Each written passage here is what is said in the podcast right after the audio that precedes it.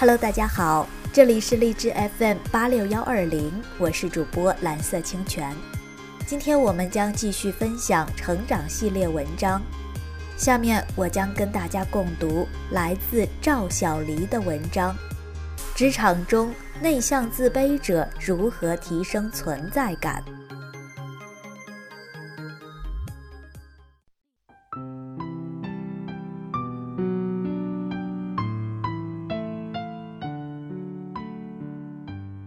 从我经手的案例来看，很多咨询者因为在职场中感受不到任何存在感，倍感无力而迷茫，每每有离职的冲动。但细细分析才发现，其实能有的出路并不多。我把这种处境称为泥沼。身处这种处境的人，常常会陷入一团巨大的困惑中。仿佛不论自己如何努力，就是得不到任何回应，在职场中越来越像个透明人，从一开始的 somebody 渐渐变成了 nobody。如果你也存在这种情况，请一定要小心，因为一旦方法不对或者不懂如何用力，你的挣扎只会起反作用，让你越陷越深。直到耗尽你最后一丝勇气和气力，最终浑浑噩噩，一事无成。今年上半年，我接到了一例特殊的咨询案例，咨询者叫巧儿，毕业三年左右，一直感觉没有动力，做什么都提不起精神，感觉自己快没救了。说起来，巧儿的咨询道路并非一帆风顺。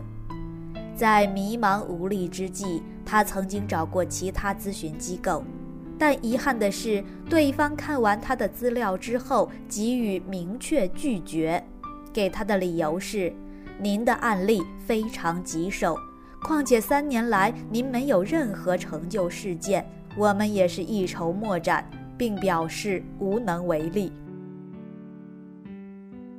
巧儿感到了深切的绝望，然而她依然不肯放弃，就找到了我。看完她的资料后，我隐约感觉，巧儿的问题之所以让其他职业咨询机构倍感棘手，是因为它不仅涉及到单纯的职业分析，更需要细致的心理疏导，方能给予有效的解决。如果你问我，最让人绝望的是什么？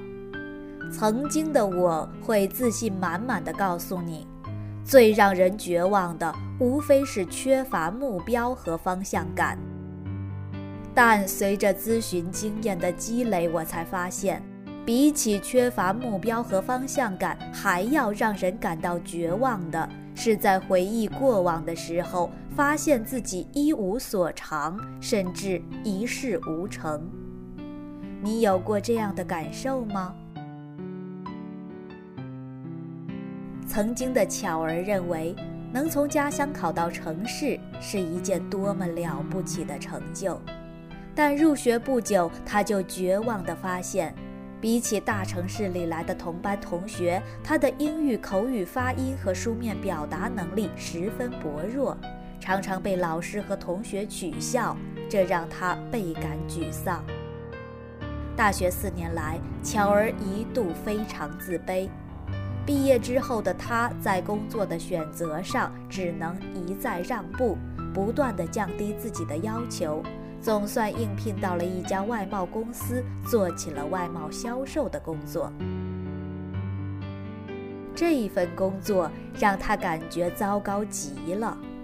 他的英语表达能力很弱，有客户前来询问的时候，他无法迅速回应，于是客户总是对他不满，就去别家询问了，所以他的成单率很低。因为这件事情，他被老板骂了不止一次。他好恨自己，也非常想做好这份工作。然而不知为何，他越是在意结果，就越紧张。原本自己虽然慢些，但总能给予回复，可一紧张，他的头脑就一片空白，于是工作效率越来越低下，成单率也越来越低。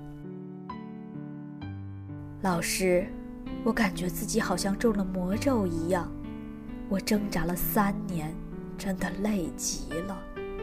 我不知道自己哪里错了，老师，你能帮帮我吗？一个寂静的夜晚。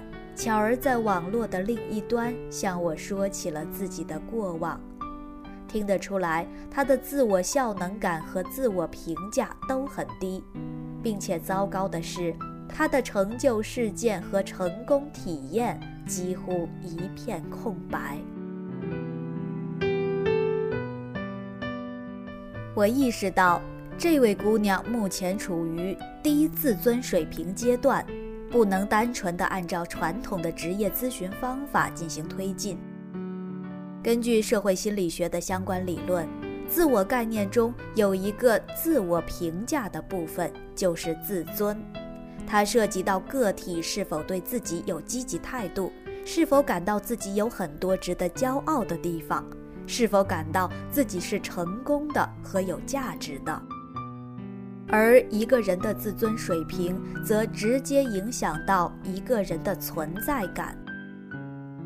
一八九零年，詹姆士在《心理学原理》一书中提出了一个自尊的经典公式，那就是自尊等于成功除以报复。这个公式揭露了这样一个规律，那就是一个人的自尊不仅取决于成功。还取决于获得的成功对个体的意义。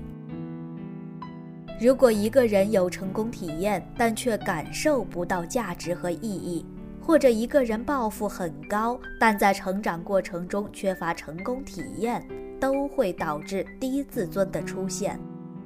通常说来，一个成年人出现这种情况，通常和他成长过程中的家庭亲子关系以及成长环境密切相关。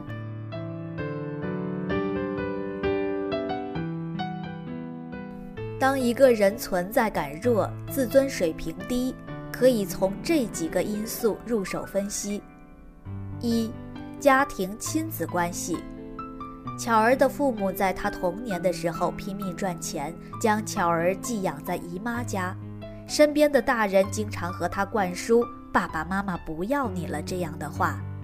与此同时，巧儿很少能得到父母的关注、回应和慈爱，这就导致巧儿的内心敏感而脆弱，安全感方面受到了严重的破坏。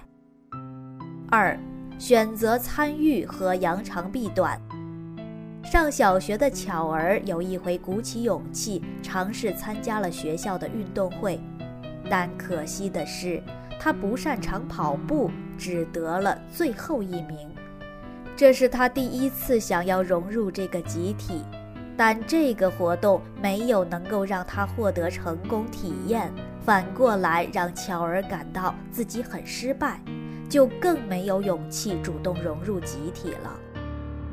三，社会比较中的坐标系。由于巧儿自觉自己性格内向，所以她的目光总是被那些自信外向的同学所吸引。上学的时候，这些同学能当着很多人的面侃侃而谈；工作了之后，这些同学更是混得风生水起。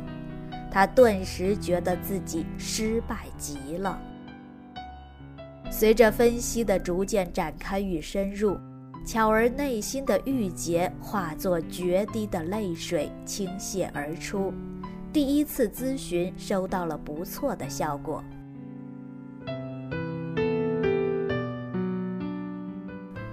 后来，巧儿又找我做了第二次咨询。这次咨询则重点放在构建自尊体系和提升存在感这两个方面。我和巧儿说了以下几点：一，每一次的职业选择也好，切换也罢，至关重要。这一步迈得好，则可以重新建立自尊；迈得不好，则可能事与愿违。二。对于成功体验太少的人来说，需要调整抱负水平，也就是适当降低对职业的期望值，从愿意做且能做得好的事情入手，去获得一个又一个的小成功。这一点非常关键。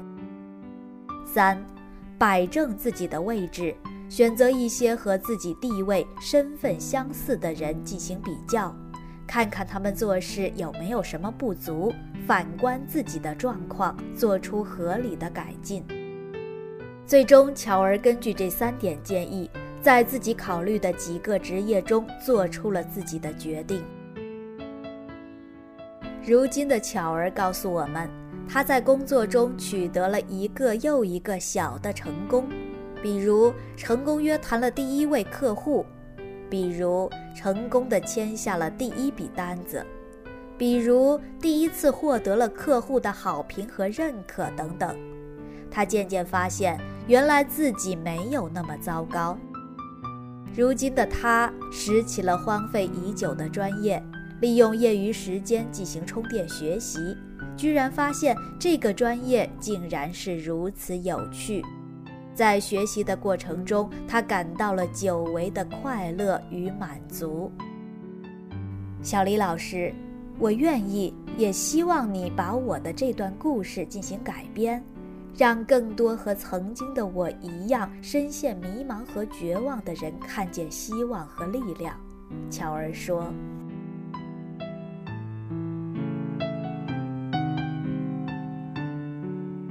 我想起当年学习咨询的时候，老师对我们说过这样一番话：人生好比一口大锅，当来访者走到了锅底，只要他肯努力，不论朝哪一个方向，都是向上的。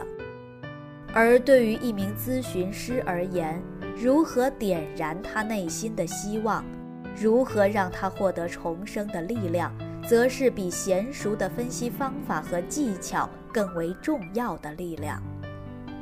当我一次又一次走进这些人的生命，并和他们的生命产生了交汇时，我逐渐认识到，职业咨询并没有刚开始想象的那么简单。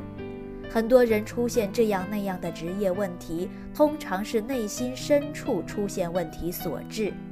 这注定了职业咨询是一条漫长而艰苦卓绝的路。在此特别提醒的是，我所写的每一篇故事都经过了加工与改编，你不要期待从中获得更多的细节。我知道，或许出于被动、依赖、恐惧和懒惰的心理，你希望看清前面每一寸路面。从而确保自己迈出的每一步都是安全的，都是有价值的。可是很遗憾，这是不可能实现的愿望。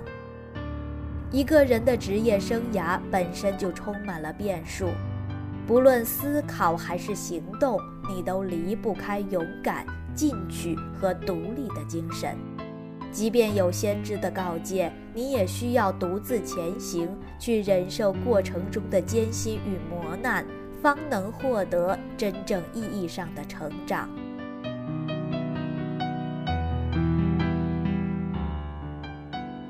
好的，伙伴们，今天的文章就分享到这里，感谢你的收听，伙伴们晚安，我们明天再见。